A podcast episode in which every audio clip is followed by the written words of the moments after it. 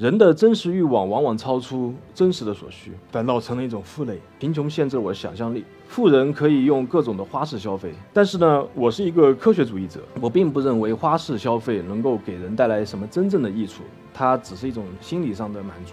同时，它也事关人类内部的权力金字塔的攀爬。你要想做一件事，就要彻底忘掉你的处境，来肯定它，要满怀激情的。做一件事，生活才有意义。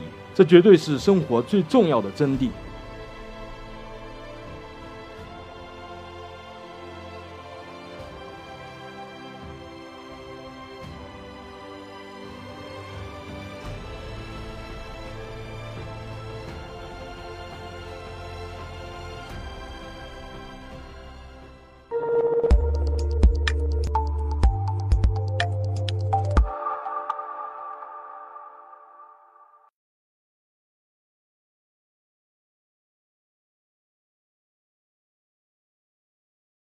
我是一个 Talks 的讲者江波，我是一个工科男，呃，之前我从事的是半导体的行业，在一家外资公司担任高级经理的这个职务。二零一七年七月十七号，那么我辞职了。为什么辞职？呃，是古人有句话叫做“事实不惑”，呃，我差不多年届四十的时候，我思考了很多将来要走的路，做了一次取舍，看更多的书，呃。懂得更多的道理，遇到更多的人，写的更多的文章，而不是在办公室里面攀登职业高峰，赚取高额的薪水。嗯，这就是我的取舍。广厦千间，夜眠七尺，人的真实欲望往往超出真实的所需，反倒成了一种负累。当然，这可能是因为贫穷限制了我的想象力。富人可以用各种的花式消费，但是呢，我是一个科学主义者。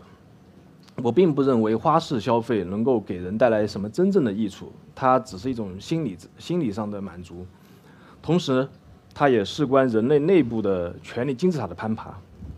如果破除了心理上这一关的话，那么奢靡的消费其实就完全没有必要去追求。这个方面最经典的一个例子是陶渊明。陶渊明他能做到一个什么样的程度？省部级的高官请他吃饭，那么他穿着呃破旧的衣服、破旧的鞋子就去了，在宴会上面。谈笑自若，呃，饮酒作诗，完全不受任何的羁绊，所以他能够自在到这个程度。他自己写了一首诗，叫做“结庐在人境，而无车马喧。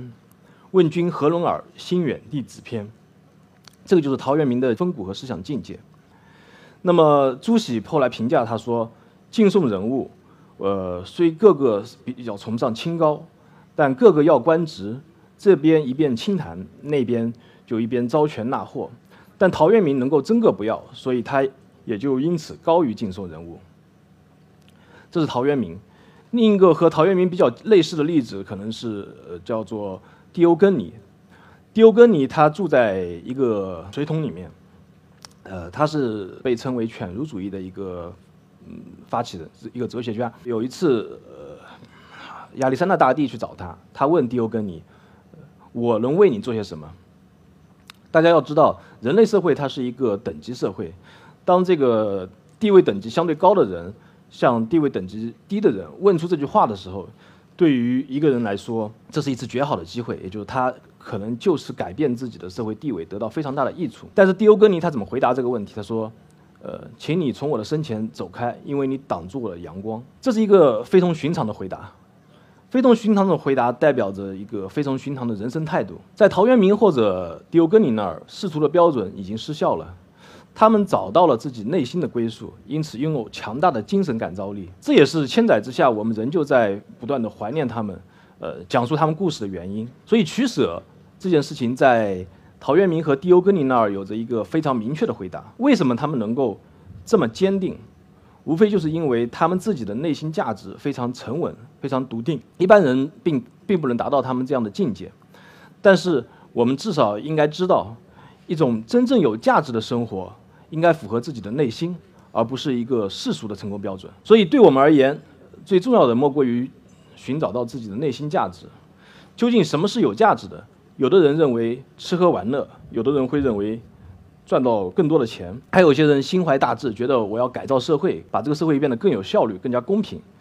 种种情形，嗯，不一而足。那对我来说，寻找内心价值这件事情，可以用一句话来概括。这句话是这样的：我认为人的一生是不值得过的，可以随时死去。唯一值得过的、最美好的事，你要想做一件事，就要彻底忘掉你的处境，来肯定它，要满怀激情的做一件事，生活才有意义。这绝对是生活最重要的真谛。从内心深处，我认为这句话是对的。所以，如果这个生活不是由内而外驱动的，那么人也就成了生活的奴隶。很多时候，人不得不做奴隶，因为人是一种社会性的动物，在一个社会性的生存环境中，一个人不得不向社会妥协，他才能够有生存的机会。但是这种情况，它会发展到另一个阶段，就是一旦这种生活过得久了，它就会变成一种惯性，那人也就变得因此变得麻木了。让生活这么不断的推着你走，所以让世俗的标准如果左右了自己的话，你你非常可能你会发现，虽然自己达到了这个成功的标准，但并不快乐。所以回到我自身的话，我我并不是说我不喜欢自己的职业，所以最后辞职了。呃，我所在的这个半导体行业是一个高科技行业，我从这我在从事这个行业的十五年当中获得了非常多的东西，我的职业生涯非常稳定，大概。几年上一个台阶，这样这个样子，但是我观察我的老板，然后我老板的老板，他们的生活是怎么样的，然后我就可以想象，呃，我的将来会是一种什么样的情况。我就接着问自己，就是说，是否这样的生活是你所想要的这个这种生活？那答案并不是否定，啊，但是是犹豫不决的，是有一种患得患失的心情在里面。所以我就此知道，这个肯定不是发自我内心的一种想法。不是我自己内心真正想要的东西。那么，我在这十五年中还有另外另外从事另外一件事情，就是写科幻小说。那写科幻小说这件事情到底是怎样的呢？写科幻小说全部依赖于我自己的主动，就是如果不写的话，就好像生活中少掉了一些东西。所以这个是我的一个主动选择，是我内心主要想要的东西。但写科幻小说它所遇到的一个最大的问题是什么？就是因为我现在还不算是一个畅销书作家。那么写科幻小说，他会遇到一个就是怎么样养活自己的问题，这是一个非常现实的问题。因为呃，写小说，如果你的受众不够广的话，那你所面临的问题就是你获得的收益不够多，你不足以支撑自己的生活。但是经过这十五年的积累，我发现了那么一点点小小的可能性，也就是说，我还是通过这个写小说的方式能够得到一定的收益。那我就考虑到一种最坏的情况是什么，就是可能我一年能够写出一本小说来。那这本小说卖个几万册，我能够得到几万钱的几万块钱的版税。那这个对于一个正常的生活来说，可能并不够，但是可以支撑我不至于饿死。所以我就开始做一件事情，我开始点钱，我开始计算我自己过去的这些积蓄，是不是能够在这种最坏的情况底下，能够保证我一个最基本的生活底线。我发现答案是肯定的，也就是说，至少我还能够保证一定的生活底线。于是，我就上路了。我显然没有陶渊明、狄欧戈尼那样的坚定，就是我只是在和世界的一个不断妥协中，寻找一个相对可以接受的方案。有句话叫做：“生活不止眼前的苟且，还有诗和远方。”对我来说的话，生活它肯定不是苟且，它只是用一种呃非常沉重的现实告诉你它的本来面目是怎么样的。但是在每个人的心目中，它都应该有一方净土存在。我想走一条什么样的路？我想去探索人类的边疆。边疆是什么？边疆其实就像这个乌兰布和的沙漠一样，它是一个人迹罕至的地方。但是如果能够在这个地方做一些很有意义的事情，它对于人类还是有有意义、有价值的。所以，像海洋、沙漠、月球、太阳系，乃至宇宙星空，这些地方都是我想要达到的边疆。但显然，就是这些地方都不是我自己身体能够达到的。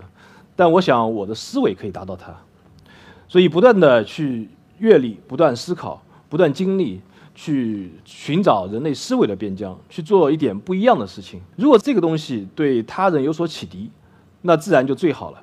那即便对他人真的没有什么帮助，那至少我选择了自己的路，尽量丰富了自己的人生的经历，也不忘在这个世界上活一趟。所以最后总结一下，曾呃伟大的诗人艾青曾经有说过一句话，叫做“人生的道路漫长”。但紧要处往往只有几步，特别是在人年轻的时候。联合国现在把青年的标准定义在四十五周岁以下都称为青年。那么趁着我还是一个青年，我做我想做一点不一样的选择，就选择自己所热爱的事，选择自己的初心。所以一个人他不应该被这个世俗的价值所左右，而应该找到一个和世界、和自然、和人类还有和自己和谐共处的方式。这就是我想说的。谢谢大家。